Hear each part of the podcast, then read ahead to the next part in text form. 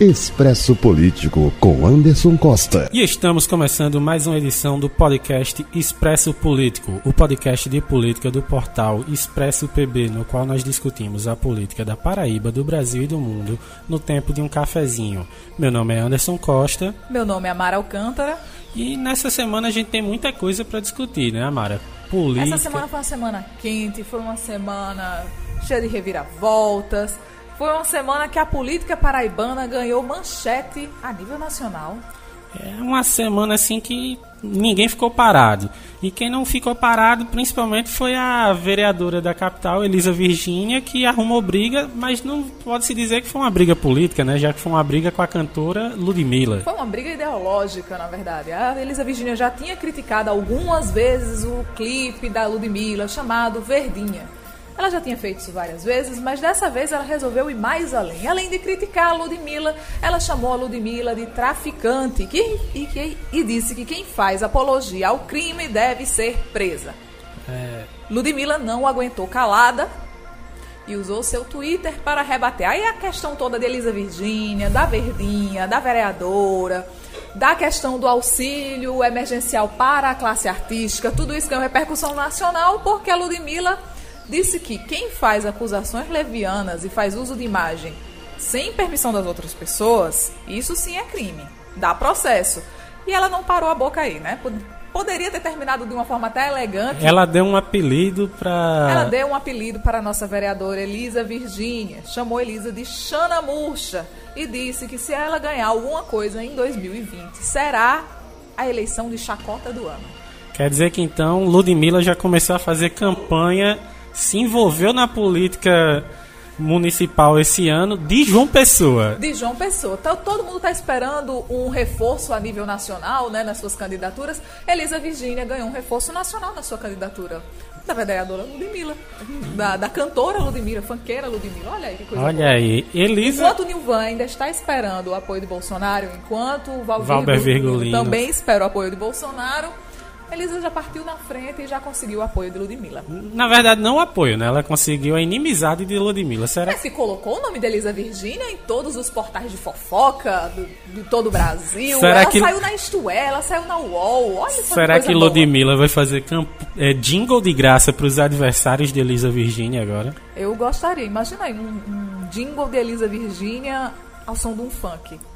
Eu ia cantar aqui um uma versão parodiada de Prepara, mas eu lembrei que essa música é da Anitta. Então, vamos seguir que é melhor, né? Bora lá.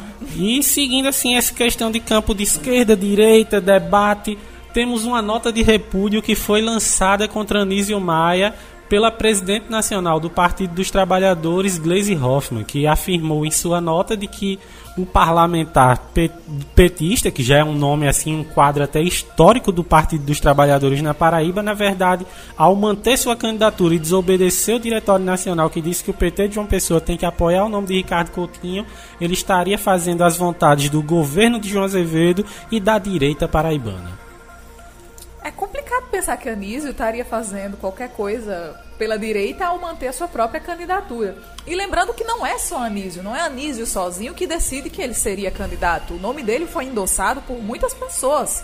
O diretório de João Pessoa endossou o nome de Anísio Maia. Em determinado momento, até o ex-presidente Luiz Inácio Lula da Silva disse que se o PT quisesse ter uma candidatura própria, ele viria a Paraíba para fazer a campanha. Tanto é que quando lançaram o nome de Anísio, ficou-se especulando a vinda de Lula para fazer essa campanha para Anísio. É interessante porque, assim, até o diretório estadual ele apoiou Anísio Maia em certo momento, antes de ter toda essa confusão com o diretório nacional. Então há que se questionar em que, em que vai findar essa relação. Eu aposto muito numa saída de Anísio Maia do PT. Eu não vejo mais espaço para ele dentro do Partido dos Trabalhadores aqui na Paraíba, porque assim, o Diretório Nacional, passada essa campanha, provavelmente pesará a mão sobre ele. Então eu acho que o grande questionamento atual é saber para onde vai Anísio Maia.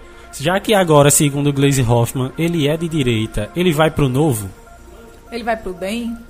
É, Será que... que ele seguiria João Azevedo e iria para o Cidadania? Que é como se fosse uma esquerda mais um pouco à direita? E aí essa... A bússola do cidadania é meio confusa. Eu confesso que eu não entendo muito bem onde encaixá-lo. O cidadania, o cidadania tem rumos no Brasil e rumos diferentes na Paraíba, né? Pois é.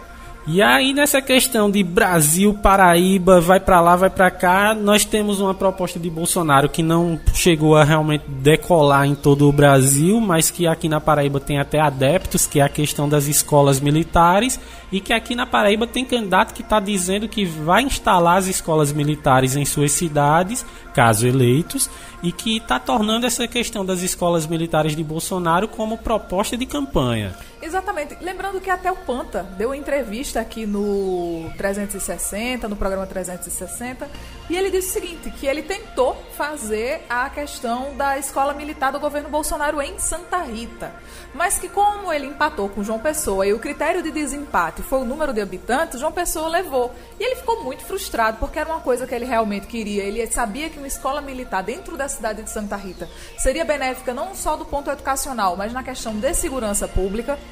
Ele chegou, abriu dos peitos e disse: Quer saber de uma coisa? Não vou esperar a escola militar de governo federal, eu vou fazer uma escola militar, eu mesmo, com recursos próprios de Santa Rita. Foi lá bater o martelo, disse que o prédio já está adquirido, é um prédio que era já da prefeitura, vai ser adequado. Os uniformes já estão em fase de aquisição, que são os uniformes mais diferenciados, mais formais das escolas militares, já está adquirindo os uniformes.